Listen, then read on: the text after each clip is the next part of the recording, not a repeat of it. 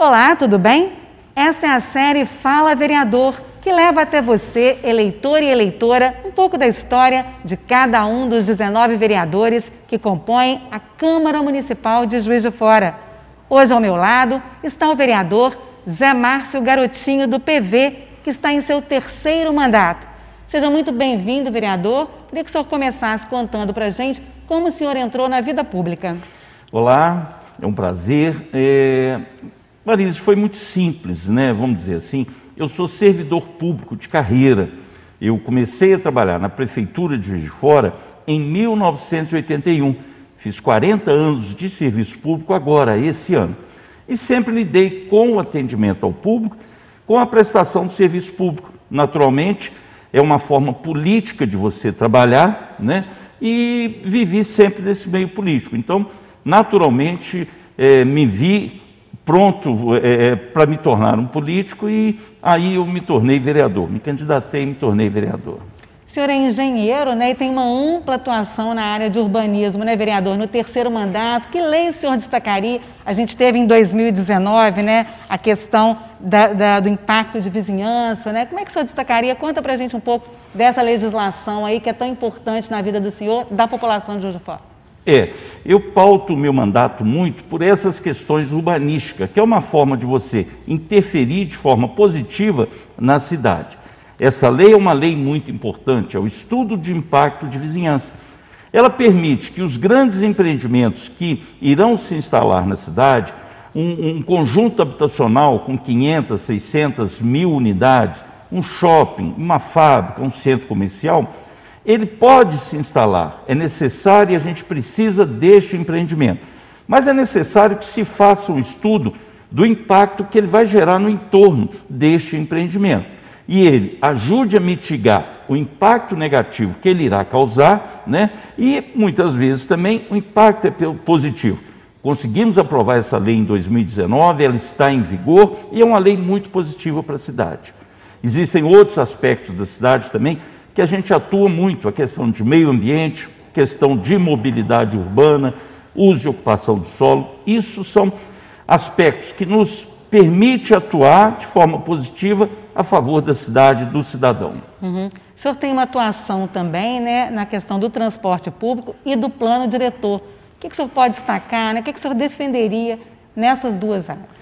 Olha, em 2000, nós participamos da execução, da construção, de todo o estudo do plano diretor. Isso vem desde o início da década de 90, em 2000 ele foi sancionado. E agora eu tive a oportunidade de participar da revisão deste plano diretor.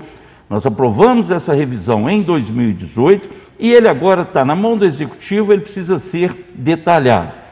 É, isso é outro passo muito importante para os próximos anos a gente discutir na Câmara. Nós colocamos uma emenda na revisão do plano diretor que toda a legislação urbana tem que ser revista, mas tem que ser feita em forma de lei e enviada à Câmara, para que os vereadores, toda a sociedade possa discutir essas modificações. Outro ponto muito importante, que a gente está debruçado sobre ele e a gente tem que, que ter uma atenção especial, é a questão do transporte público. O sistema de transporte público de Fora já foi alvo de uma CPI na Câmara. Com a pandemia, ficou mais claro ainda a sua falência em termos de ter uma tarifa baixa e ofertar qualidade ao cidadão, tá? sem impactar os cofres públicos. Então nós temos que rever esse modelo, né? Não cabe mais a gente calcular tarifa do jeito que é calculado, a gente tem hoje aproximadamente 590 a 600 ônibus circulando no centro da cidade, isso é impensável. É, então, nós temos que rever esse modelo, a gente tem que rever a forma de ofertar esse serviço. É oportunidade agora. A gente está debruçado sobre isso e a gente quer agora trazer essa discussão para a Câmara para que a sociedade possa participar. A gente precisa ter como objetivo final uma tarifa justa, acessível ao cidadão precisa ter um serviço que seja de qualidade, compatível e com o menor ônus possível ao poder público.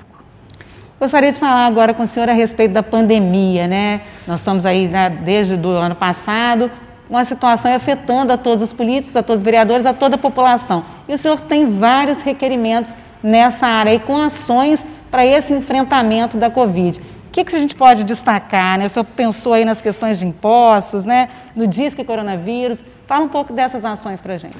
É, é, é, é, algo impensável há dois, três anos atrás, mas é o novo normal que está aí e a gente tem trabalhado em cima dele. Logo de início, nós puxamos aqui na Câmara um movimento onde todas as emendas, todo o valor das emendas que nós tínhamos para o ano de 2020, ele foi destinado ao combate ao Covid.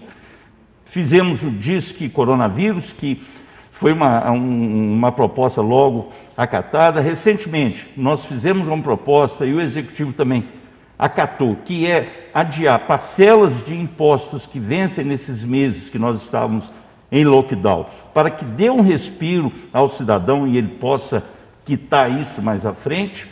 Fizemos requerimento pedindo anistia é, de juros e multas a impostos devidos do ano passado, e isso ocorreu, veio à Câmara a lei, nós aprovamos essa lei, estamos aguardando que o Executivo sancione ela, e fizemos uma outra lei, que um, um requerimento, um requerimento que eu considero muito importante, que é a criação do Banco do Povo, que é a Prefeitura incentivar um banco do povo, onde vai ser feito um empréstimo de 5 mil, 10 mil reais no máximo, para pequenos empreendedores e eles possam respirar, ele possa sobreviver.